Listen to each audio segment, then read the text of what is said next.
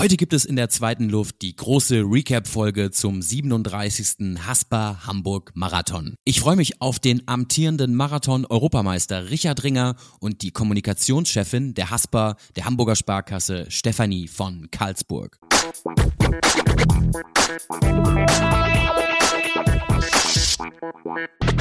Und damit herzlich willkommen zu Ausgabe Nummer 15 von der zweiten Luft. Ja, und heute, da widmen wir uns, wie schon eben angesprochen, dem Haspa Hamburg Marathon.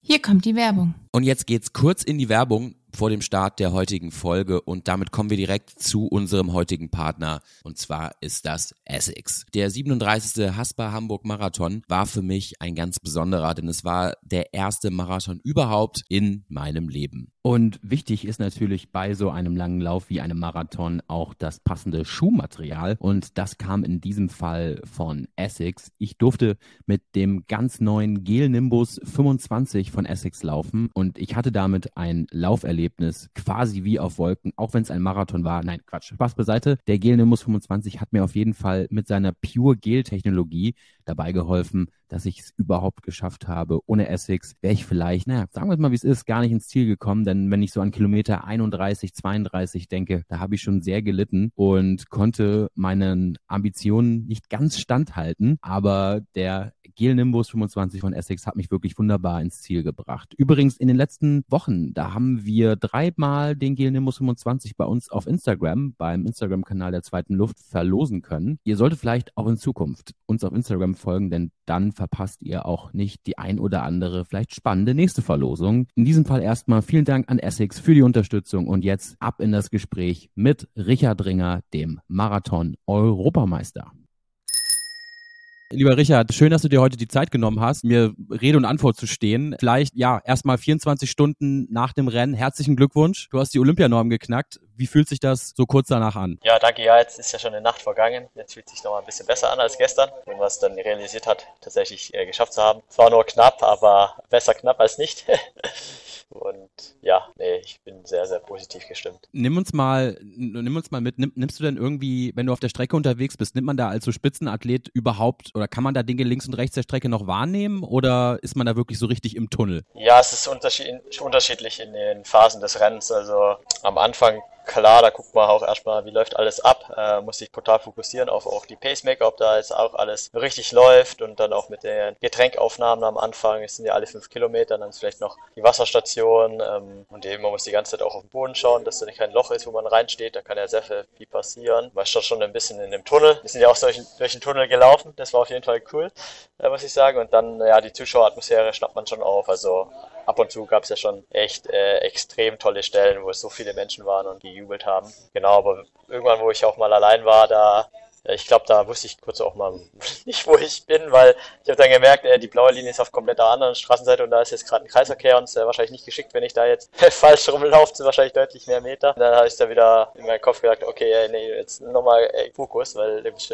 bisschen, äh, ja, ein bisschen kaputt schon äh, gewesen. Ähm, ja, da der Fokus vielleicht war ganz kurz. Im Rennen war da mal kurz weg wegen Anstrengung, aber ja, dann kam der, kam der wieder, den Zuschauern auch und ähm, ich wusste auch, dass meine Frau an bestimmten Stellen steht für, für den Fernseher äh, und äh, es war, war an zwei Stellen äh, auf jeden Fall und da wusste ich natürlich nochmal speziell äh, die Motivation mir abzuholen. Ähm, genau, das habe ich da schon wahrgenommen. Hast du denn irgendein oder ist dir irgendein Highlight noch in Erinnerung geblieben an der an der Strecke, wo du sagtest irgendwie, das ist jetzt irgendwie, ich komme ja aus Hamburg jetzt hier, deswegen hast du da vielleicht noch das ein oder andere, was dir im Hinterkopf geblieben ist? Also ich glaube, das war gleich Kilometer 8, 9 oder was, noch ein bisschen später, 11, 12, unten am, am Hafen. Genau, da war ja auch dann noch so eine, ähm, eine Fußgängerbrücke. Und die war halt komplett voll auf beiden Seiten und unten halt auch, das war schon extrem viel äh, Personen, ja. Und ähm, natürlich im Tunnel war ja komplett Stille, da war ja echt richtig dunkel.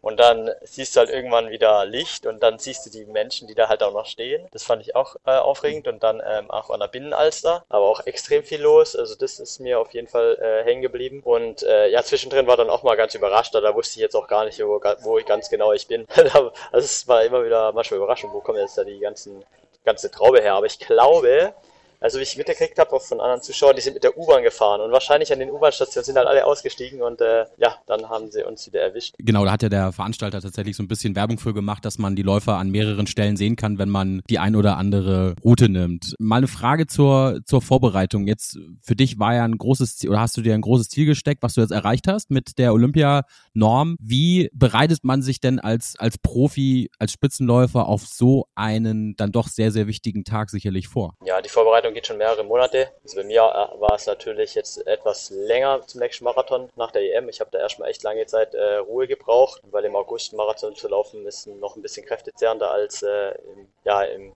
Herbst oder im Frühling, weil es da einfach wärmer ist und man verliert da komplett äh, die Energie. Musste erstmal richtig durchschnaufen wieder können und auch die Muskulatur hat länger gebraucht. Und dann habe ich echt einen ganz, ganz echt leichten Aufbau gemacht, dass ich ja nicht äh, mich zu sehr fordere und nicht äh, verletze. Ähm, und ja, dann ähm, sagt man ja so Marathon, so 16 Wochen, 12 Wochen ist dann so die richtig intensive Vorbereitung, weil wenn du die länger machst, dann ist der Körper halt auch irgendwann kaputt. Also deswegen war die Vorbereitung auch, auch normal mit den Kilometern und dann ging es halt dann auch los. Ich war jetzt, also ich habe dann sehr, sehr, ich habe dann noch äh, dann gearbeitet nach der DM längere Zeit. Und dann ging es bei mir eigentlich erst im Januar los mit dem Trainingslager, also relativ spät eigentlich nach der EM. Da waren schon meine Konkurrenzen schon wieder Marathons gelaufen im Dezember und ich war noch nicht mal in einem Trainingslager sozusagen. Ähm, aber es war wichtig für die Gesundheit und ja, dann ging es halt im Trainingslager los im Januar, Februar, März. Ich war in drei Monaten gerade mal zwei Wochen zu Hause und zwar immer, immer nur ein paar Tage. Ähm, am Anfang war ich mit meiner Trainingsgruppe in Belgien ähm, in aber äh, trotzdem auf Höhe. Ganz interessant, wir waren in einem Höhenhaus, äh, um das zu simulieren, die Höhe, wie wenn ich jetzt in, in Kenia, äh, wenn ich jetzt nach Kenia gegangen wäre, zum Beispiel, ähm, haben wir da halt unsere Gruppe dann gehabt. Das war äh, recht cool und dann war, war ich noch zweimal in Monte Gordo in Portugal in der Wärme, um da auch ein bisschen Motivation wieder zu holen äh, nach dem, ja, nach dem kalten Winter hier in, ja, in Deutschland. Und ja, die letzten vier Wochen habe ich aber dann zu Hause verbracht, bewusst, weil ich wusste halt, ja, von den Temperaturen ist, äh, ja, will ich dann auch mich da so ein bisschen akklimatisieren. Aber ja, es war auf jeden Fall die letzten Tage tolles Wetter und der Sonntag war auch äh, extrem. Es war der beste Tag jetzt, wenn ich jetzt heute rausschaue mit dem Wind und die Tage vorher war es auf jeden Fall deutlich besser jetzt am, am, am Race-Tag. Ja, und man stellt sich eine Vorbereitung, ja, es geht dann schon mal hoch auf 200 Kilometer auch die Woche und dann noch zusätzlich auch Radeinheiten, Crosstrainer-Einheiten, Schwimmen, also sehr viel Alternativtraining auch drin. Ähm, also schon eine intensive Zeit und auch mal wieder auch auf der Bahn als, als trotzdem als Straßenläufer auch sehr viel, viel Qualität, äh, in der Qualität eben gearbeitet. Das war natürlich dann auch wieder für mich wichtig für den Schlussspurt, äh, dass ich das dann noch schaffe, die Zeit. Da ist ja immer ein bisschen meine Stärke. Da sind wir auch dran geblieben am Ball. Und eben, ich hatte halt noch ein paar Vorbereitungswettkämpfe. Ich hatte zwei Halbmarathons und einen 5 Kilometer Lauf äh, dieses Jahr noch. Ja, ich wollte ja auch ein bisschen mehr Wettkämpfe machen wie letztes Jahr. Ähm, das hat sich auf jeden Fall auch gut angefühlt. Jetzt hast du ja gerade schon deine Trainingsgruppe angesprochen. Wer, wer, gehört denn eigentlich alles zu seinem, zu deinem Staff? Kannst du das sagen? Wer da alles so mit dabei ist? Ja, also klar, das Wichtigste ist äh, ja erstmal der Trainer, ähm, der Tim Morio ähm, ist äh, auch, hat mir eine, eine, eine, ja, eine junge Crew sozusagen ausgesucht. Mein Trainer ist ein Jahr älter als ich. Äh, mein Manager ist Niederländer, der ist äh, sechs Jahre älter als ich. Und meine Trainingsgruppe besteht ähm, ja also natürlich äh, Vielzahl auch von, von Belgiern. Da haben wir einmal den zehnten der Weltmeisterschaft äh, über 10.000 Meter, den Isa Kimeli, der läuft auch 27,22 und 13,03 äh, sogar über 5.000 Meter. Ein richtig schneller Mann. Ja, dann haben wir auch einen Franzosen zum Beispiel, Hugo Hay läuft eine 13,10 auf 5000. Jetzt mit mir auch äh, an der Startlinie in meiner Gruppe, der Simon Debonet, der hat halt sein Marathon-Debüt gegeben. Für ihn lief es leider ähm, ja ähm, von der Getränkeaufnahme nicht ganz so gut. Der hatte dann Magenprobleme bekommen, musste leider dann aussteigen ja, ist halt auch immer Erfahrung. Er ist halt da auf jeden Fall sehr, sehr viel wert und deswegen hat es ihn dann leider nicht gereicht, äh, durchzukommen. Ähm, ein anderer, ähm, Dorian Boulevard, der hat äh, Tempo für die dritte äh, Gruppe gemacht, der war hier auch noch am Start. Genau, und ja, sonst haben wir noch Athleten auch aus, aus Dänemark und aus Großbritannien. Also es ist recht verteilt. Dann den besten deutschen 5000 Meter Läufer ist auch in unserer Gruppe, Mohamed äh, Muhammad aus Dortmund. Der ist jetzt auch zu uns in der Trainingsgruppe gewechselt. Ja, ähm, also es ist eine recht, recht große Gruppe. Also wir haben so 10, 12 Athleten, die sich international qualifizieren können für EM und Weltmeisterschaften. Und dann haben wir noch äh, sehr, sehr viele lokale äh, Athleten auch. Also gerade wo wir das Trainingslager in Belgien hatten, dann haben wir dann halt auch mal 20 Athleten ne, auf, der, auf der Bahn. Also das ist schon recht cool. Also richtig große Gruppe und deswegen ähm, ja, in Portugal war dann natürlich der Weg auch nicht weit, dass man halt auch gemeinsam ins Trainingslager konnte. Die Mannschaft verstreut sich das halt, äh, wenn natürlich zu Olympischen Spiele geht oder WM, da guckt ihr auch, man auch, dass das perfekt für einen passt. Dann kann es oft sein, erstmal eine ist in Kenia, der andere ist in, in Amerika, der andere in der Schweiz äh, im Trainingslager. Genau, man guckt aber immer, dass es so Grüppchen gibt. Und das Coole ist, ähm, ja, wir haben jetzt äh, ja äh, auch viele Marathonläufer, eben äh, Thomas de Bock ist letztes Wochenende auch noch gelaufen, eine 2.10, 17, auch Bestleistung. Also wir haben echt extrem viele äh, gute Marathonläufer. Der andere ist auch eine 2.10, äh, 20 gelaufen äh, bei äh, vor zwei Jahren. Also wir haben eine, echt eine richtig coole Gruppe und da findet man immer jemanden, der mit einem mitläuft. Das ist halt richtig cool. Ja, es ist schon schon extrem international und äh, ja sehr erfolgreich. Ich glaube, man kann sich ja auch, zumindest habe ich das auf deinem Instagram-Kanal gesehen und ich habe es mir angeguckt, aber du hast ein paar ganz gute YouTube-Videos zu deiner Vorbereitung auf Hamburg veröffentlicht. Genau, wir haben da mit äh, Sweat Elite was, was ge gezeigt, Road to Hamburg hieß es. Ähm, so haben wir gestartet, ähm, war im, ja, eigentlich schon im Dezember, da hat man so ein bisschen Vorbereitung, äh, ein paar Sachen schon gezeigt und dann ging es richtig los mit, mit Trainingslager und, und Videos und mein, mein Kumpel war der Kameramann, deswegen ist der Einblick natürlich ein bisschen tiefer, wie er vielleicht sonst ist, weil klar, du lässt jetzt nicht dir jeden äh, in deine privaten Räumlichkeiten so rein ne, und ähm, ja, der holt dann ein bisschen mehr auch vielleicht raus und dir äh, ist es, also du nimmst dann die Kamera auch nicht so wahr, weil du ja die Zeit auch mit deinem Kumpel verbringst, ähm, deswegen ähm, ja, war intensiv und werde es natürlich äh, noch anschauen, weil es sind sechs Folgen. Jetzt die sechste Folge kommt dann wahrscheinlich Ende dieser Woche oder Anfang nächster Woche halt Hamburg nochmal. Das, ich glaube, da sieht man auch einige Szenen gerade am Ende, wie ich mich gequält habe äh, und dann auch nochmal die, ja, gerade die Motivation von meinem Coach und von meinem Manager, ähm, die da um mich herum waren. Ohne die hätte ich es dann natürlich auch nicht geschafft am Ende. Das war schon geiler Support. Genau, das sieht man einfach Rennszenen, die man so jetzt vom TV sieht man auch, aber natürlich auch mit Slow-Mo-Aufnahmen und so, mit der Getränkeflasche und so. Ich glaube, da sieht man recht, recht viel und ich erkläre dann natürlich auch immer wieder, wie, wie dieses Rennen für mich, dann im Nachgang halt auch und das als Voice-Over drüber gelegt und auch, ja, mal Einblicke halt in die Vorbereitung, wie man zum Start geht, wie man dann nochmal auf den Feldbetten rumliegt und, und solche Sachen. Das, das kriegt man sonst nicht mit. Das ist wirklich tiefer, tiefer Einblick, ja. Werde ich auch nochmal in den Shownotes dieses Podcasts verlinken, dass man sich nochmal die Videos äh, zum Road to Hamburg oder deine Road to Hamburg so ein bisschen angucken kann. Dass das auch ähm, alle, die das hier hören, auch mitbekommen und sich am besten Fall nochmal direkt angucken können. Äh, lieber Richard, wichtig ist ja wahrscheinlich auch, ich stell's mir mal vor, das Equipment, also gerade beim Marathon, der passende Schuh, oder? Wie, wie sieht's da bei dir aus? Ja, beim Marathon ist immer äh, recht intensiv. Die Vorbereitung vor dem Race, also klar, es fängt das Wichtigste sind die Schuhe, sonst äh, läuft es nicht gut. und dann, ja, bei mir, wenn ich jetzt mal von unten nach oben gehe, abtapen der Füße, äh, Vaseline einschmieren, ähm, Kompressionssocken, äh, ja, die richtige, ja, die richtige Racehose. Auch, auch Unterhose ist wichtig, dass die, dass die gut sitzt. Äh, das Trikot, meine Kompressionsarmlinge, äh, um ein bisschen die Kälte äh, ja, wegzudrücken äh, und dann die Uhr natürlich auch, auch trotzdem entscheidend. Ich habe mich dann auch für eine Sonnenbrille Sonnenbrille entschieden. Trotz, dass es am Anfang, da dachte ich mir, oh, es ist aber ein bisschen dunkel, hatte schon überlegt, sie wegzulegen, aber ich wusste von den Wetterbedingungen, es wird die Sonne rauskommen, auch der Wind, es ist angenehmer, wenn du dann das nicht ins Auge bekommst und vor allem hatte ich gerade Tag vorher, ist mir nämlich ein Insekt ins Auge geflogen. Und wenn das dann passiert, das ist sehr, sehr ärgerlich und das, äh, ja, deswegen hatte ich dann auch die Brille äh, auf. Und natürlich auch geschickt ein bisschen zum Abschirmen, dass man jetzt, ich wusste ja, dass die Kameras sind auch sehr, sehr nah dran, dass man da vielleicht nicht alles sieht auch. Genau, wenn es natürlich ein bisschen kälter ist, hätte ich jetzt sonst noch ich hatte am Anfang kurz vorm Start noch Mütze und Handschuhe an, ähm, aber ich habe gemerkt, es ist, ist warm genug. Die habe ich dann schon gleich weggelegt, bevor ich sie dann wegschmeiße. Ja, und dann, äh, ja, die Getränke sind extrem wichtig. Äh, Vorbereitung äh, unterschiedlich präpariert, mit unterschiedlich viel Kohlenhydrate drin, mit Koffein drin, mit Gels dran. Das ist natürlich sehr, sehr wichtig. Noch, ähm, ja, und äh, ja, sonst als Vorbereitung, ich roll mich dann auch immer noch aus ähm, vorm Start mit, mit einer, ja, mit einer Faszienrolle und auch noch ein, ein Terra-Band zum äh, bisschen stretchen und so. Also dann auch noch Mini-Roll für die, für die Plantarfaszie unten an den Fußsohlen. Also alles, was man so macht mit, mit Zehenbewegungen. Also ist alles schon richtig integriert. Äh, also da, da geht echt richtig viel Zeit irgendwie drauf. Ne?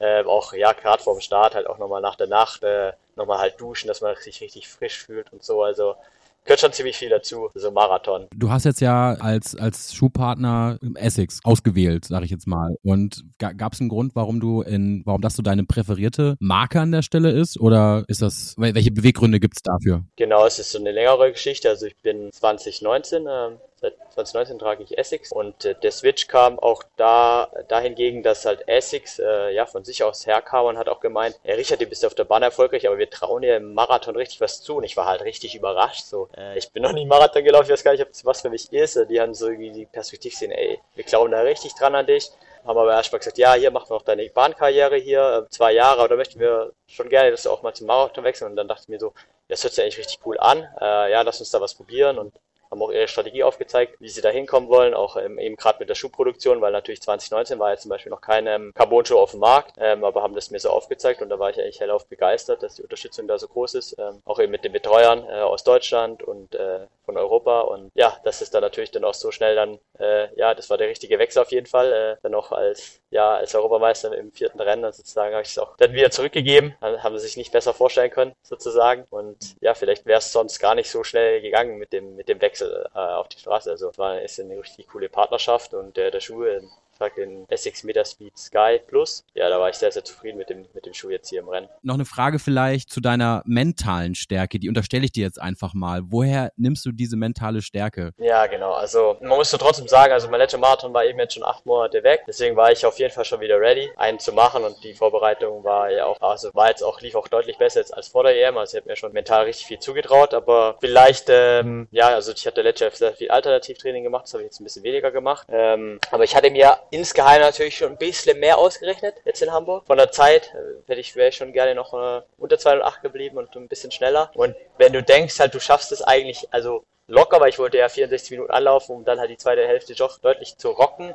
wenn du dann merkst, äh, du bist halt bei 30 dann alleine und es kommt gerade der Wind dann äh, von vorne. Ich habe dann nochmal drauf gedrückt, es wurde dann auch schneller, aber dann habe ich schon gemerkt, es wird halt hart. Und dann denkst du natürlich, ja, ah, also dann, dann fängt das Mentale halt an, ne? Und dann, ähm, ja, und was denkst du dann halt, ne? Du willst natürlich, denkst du, du musst jetzt trotzdem Zähne zusammenpassen, weil am liebsten willst du ja nicht nochmal Marathon anlaufen, um die 90 zu schaffen, deswegen kämpfst du dich halt auch durch, ne? Und ähm, ja, der EM-Titel hilft dir da jetzt in dem Moment nichts, dass du jetzt dann stärker bist, ne? aber ich, ich habe mich dann halt auch an den Zuschauern orientiert ne? und habe halt wieder aufgesaugt, so wie in München auch und ja, trotzdem auch mich auf meinen Körper verlassen, dass ich hinten raus trotzdem noch was drücken kann, ähm, auch wenn es den Berg hoch ging, das war nicht ganz leicht, aber ich konnte dann doch nochmal wieder eben Kraft aufsaugen und auch vom Laufstil. Habe ich von außen gehört, dass das ähm, deutlich auch besser nochmal aussah, wie jetzt die letzten Male vom Marathon, also dass mich trotzdem noch entwickelt, ähm, das ist natürlich auch schön, schön zu sehen. Ähm, ich habe halt versucht, ein bisschen ja, lockerer auch zu bleiben, aber man muss ja trotzdem ein bisschen gucken, wenn man halt locker läuft, dann äh, verliert man vielleicht auch ein bisschen Spannung vom Oberkörper, aber scheinbar habe ich es ganz gut hinbekommen, da bin ich auf jeden Fall auch, auch zufrieden dass man gut atmen kann. Ja, und ähm, ja, mental ist halt immer so, also ich denke jetzt nicht an 42 Kilometer, weil das ist recht hart. Ähm, ich habe auch, auch gesagt, ich, äh, ich habe bei meine Pacemaker ungefähr bis 30, das wusste ich. Aber ich will da, ich gucke jetzt selber nicht auf die Uhr, habe ich gesagt. Ja, ich vertraue euch da ganz. Deswegen war ich auch im Nachgang ein bisschen überrascht, dass die Splits da doch nicht so even waren, wie, wie ich es eigentlich gefühlt habe. Aber das war auch ganz gut, weil wenn ich vielleicht erfahren hätte, nach 5 Kilometern sind wir schon 15 Sekunden hinter der Zeit, da hätte ich vielleicht ein bisschen einen Schock bekommen. Die zweite 5 waren dann richtig schnell schnell. Da haben wir es wieder rausgeholt. Ähm, es war ganz gut, dass ich das nicht wusste, glaube ich, und wirklich äh, fokussiert hat, einfach äh, schön dran zu bleiben. Und weil meine Punkte sind halt im Momental alle fünf Kilometer die Ränkestation. Ähm, und dann sage ich halt, okay, ich nehme acht Flaschen auf und ähm, kommst du dann ein Stück, äh, kommst du immer näher. Und dann denke ich immer, ja, ich habe jetzt schon äh, ein Viertel der Strecke geschafft. Ne? Und ja, jetzt das nächste, da kommt meine Frau, da weiß, dass sie da auf jeden Fall steht. Und dann, äh, ja, der Halbmarathon, diese Punkte. Und ja, da nimmt man nimmt es mit. Mit der blauen Linie ist halt auch immer ganz interessant. Du guckst halt da zu laufen und natürlich, wo kommt die nächste Kurve? Also bist da schon die ganze Zeit eigentlich im Fokus drin. Ja. Ja, so eine Frage. Du hast ja eben schon kurz angedeutet mit deinem Job. Wie schaffst du es denn eigentlich noch bei, bei so einer Karriere, ja, deinen Job und deine Karriere unter einen Hut zu bringen? Das ist ja schon echt, da kann man sich wahrscheinlich von dir auch noch einiges abgucken. Genau, also es war so, dass ich ähm, schon ziemlich lange jetzt in der Firma bin. Also ich war, ich habe studiert bis äh, Ende 2012 und ich war aber schon 2009 als Werkstudent, habe ich schon, es war noch, noch ein bisschen heftiger, da ich als Werkstudent gearbeitet und noch studiert und dann auch äh, trainiert. das war, war eine heftigere Zeit, würde ich sagen, auf jeden Fall. Und dann äh, bin ich halt da reingekommen mit Praktika, Bachelorarbeit, Praxissemester, auch noch ein Praktikum ähm, und dann hatte ich eine Teilzeitstelle bekommen, gleich nach meinem Studium. 20 Stunden war das damals äh, und dann habe ich immer ein bisschen halt so, ich habe ungefähr so 22 Stunden gearbeitet, immer war immer eigentlich von 13 Uhr bis 17 Uhr drin, montags äh, noch morgens äh, auch noch dabei. Das war so bis 2018, also fünf Jahre habe ich so gemacht, hatte echt noch gute Verantwortung gehabt und dann habe ich mir aber gedacht, es wird wahrscheinlich dann Sport, wird vielleicht doch noch mehr gehen, ne, wenn ich mich ein bisschen mehr auf den Sport fokussiere. Und ähm, dann haben wir ja eine Lösung gefunden. Also das Unternehmen äh, Rolls-Royce Power System, wo ich bin, hat alleine ja 10.000 Mitarbeiter und 6.000 im Standort Friedrichshafen. Und ähm, ja, dann haben wir so eine Lösung gefunden, dass ich, wenn die Saison halt äh, intensiver wird, dass ich mir da den Freiraum nehme und dafür davor und danach, ähm, ja, dass ich da reinarbeite, mehr arbeite. Und was halt echt top ist bei uns in Deutschland mit der Sporthilfe, dass die Sporthilfe das auch unterstützt. Also es gibt jetzt nicht viele Sportler, die eben arbeiten. Also viele sind halt bei der Bundeswehr und sind da ja freigestellt. Ähm, und wenn ich jetzt im Trainingslager bin zum Beispiel äh, mit der Nationalmannschaft, dann, ähm, dann wird es sozusagen den Verdienstausgleich äh, gezahlt. Also das hat, hat mit mir gar keine Verbindung, sondern ich kriege erstmal mein Gehalt und meine Stunden gehen erstmal ins Minus und wenn dann äh, die Sporthilfe das Geld dann bezahlt, sozusagen ähm, an die Firma, dann kriege ich die Stunden halt wieder gut geschrieben. Ansonsten wäre es recht schwierig, das Ganze wieder reinzuarbeiten. Also der Job ist jetzt von den Stunden her noch ein bisschen weiter runtergegangen, aber ich war eben nach der EM drei Monate bei der Arbeit und eben ja im Dezember habe ich mich dann voll fokussiert wieder auf, auf Hamburg ähm, aber morgen, Dienstag, äh, geht für mich wieder zur Arbeit und ich freue mich auch da wieder. Ähm, eben, also die Beine darf ich ja jetzt auch ausruhen lassen und dann kann ich meinen Kopf dann auch nochmal intensiv anstrengen. Und das, das schadet ja nicht, äh, als Läufer eben auch äh, einen Kopf zu haben, weil gerade das sind halt taktische Entscheidungen, die auch immer auf der Strecke äh, anstehen und äh, da muss man schon auch smart mit umgehen. Deswegen ähm, ja, bin ich auch dankbar, dass ich da ja jetzt auch nicht die Studienzeit irgendwie verliere, wenn ich dann ja dann irgendwie zehn Jahre keine Erfahrung mehr habe und dann wieder von vorne anfangen muss. Also ich finde das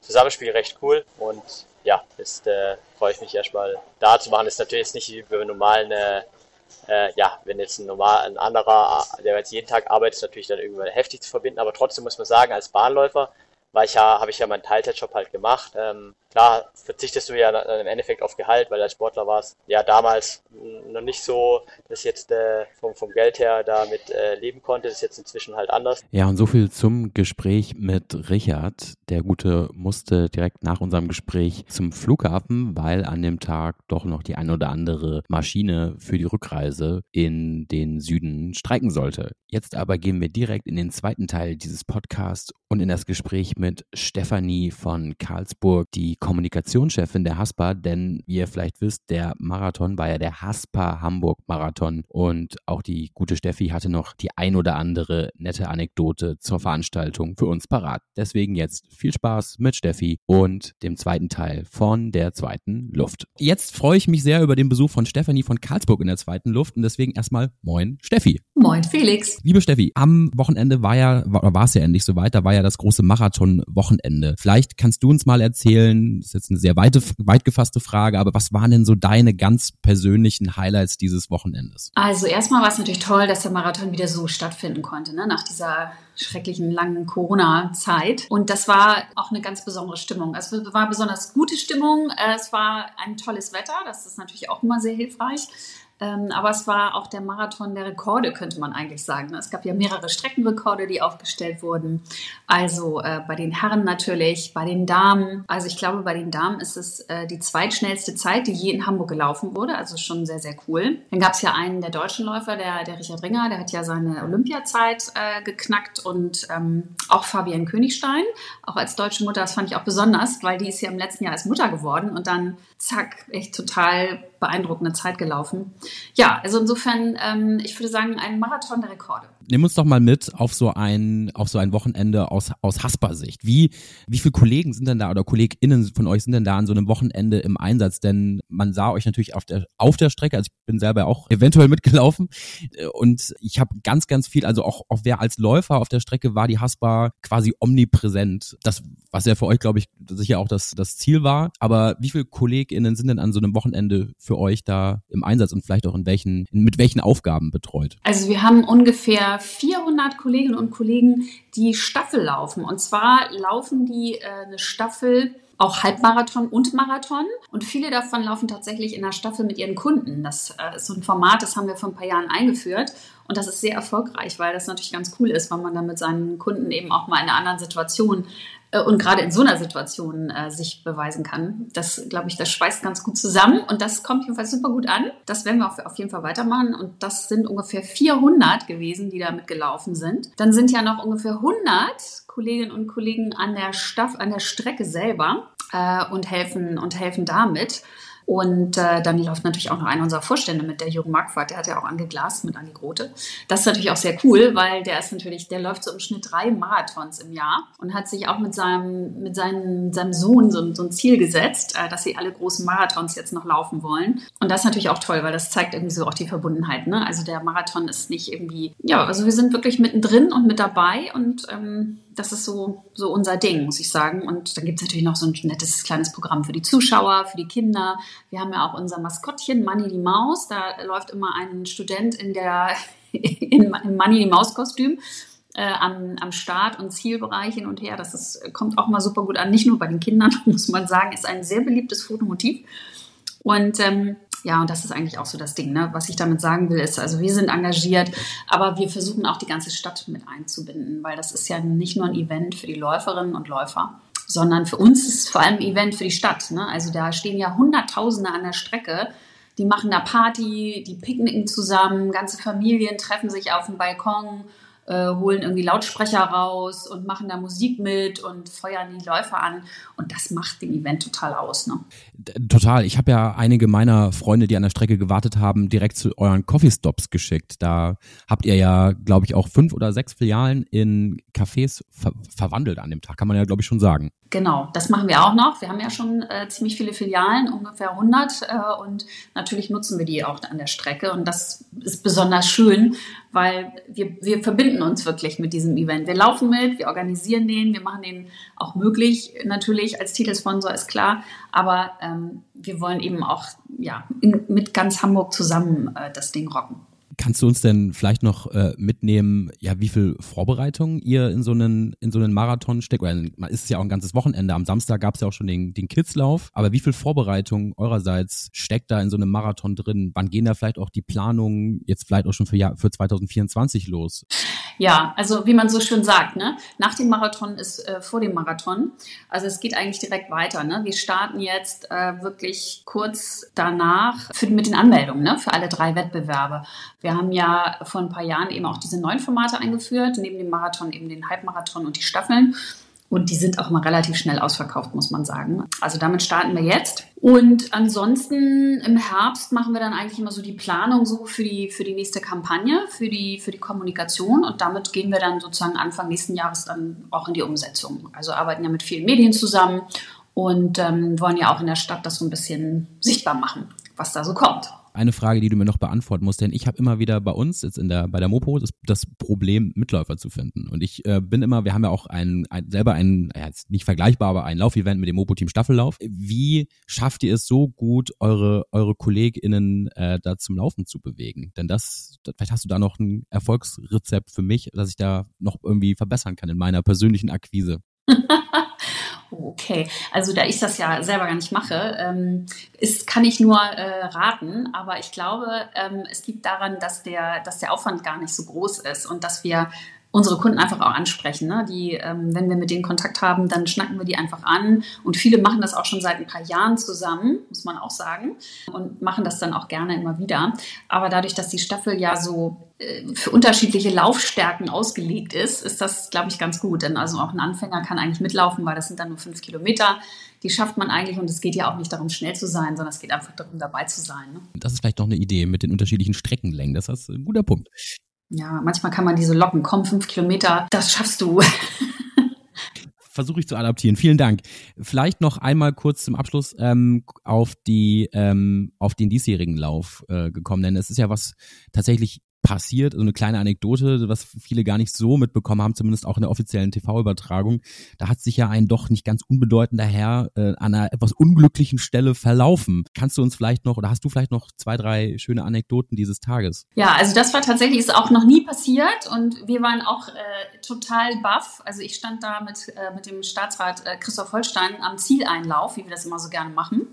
Und wir halten also dieses Zieleinlaufband und äh, der Sieger der äh, Kenianer äh, Bernhard, der läuft rein und läuft plötzlich durch das falsche Zieleinlauftor. Also nicht auf uns zu, sondern in die Parallelstraße sozusagen. Und ähm, ja, Frank Thaleiser, der Veranstalter, rannte also noch nach vorne und fuchtelte wild mit den Armen, um zu sagen, hier lang, hier lang. Das war aber zu spät. Der hatte so ein Tempo drauf, der hatte auch nur seine Zeit im Blick. Kann man ja auch verstehen. Ja, und dann hat Christoph Vollstein hat sich aber sehr von seiner sportlichen Seite gezeigt, ist noch über die Absperrungen rübergesprungen, hat ihm noch das Zieleinlaufband zugeworfen. Aber also fürs Foto hat es dann nicht mehr so richtig gereicht, aber es war natürlich eine, eine coole Story. So im Nachhinein lacht man da drüber. Aber in dem ersten Moment hatten wir alle erstmal einen Schreck. Aber am Ende, ja, am Ende war es nur wichtig, dass, ähm, dass er seine coole, coole Zeit gelaufen ist. Vielen, vielen Dank. Also ich, ich freue mich schon aufs nächste Jahr. Ich befürchte, ich darf wieder laufen. Das wäre toll, Felix. Das ist super. Das war, war tatsächlich meine Premiere, aber es hat echt großen, großen Spaß gemacht. Äh, vielleicht kann ich meine Zeit über die volle Distanz noch ein bisschen verbessern. Steffi, vielen, vielen Dank. Genau. Vielen Dank für das Gespräch an der Stelle und ihr könnt das jetzt nachhören hier in der zweiten Luft. Vielen Dank.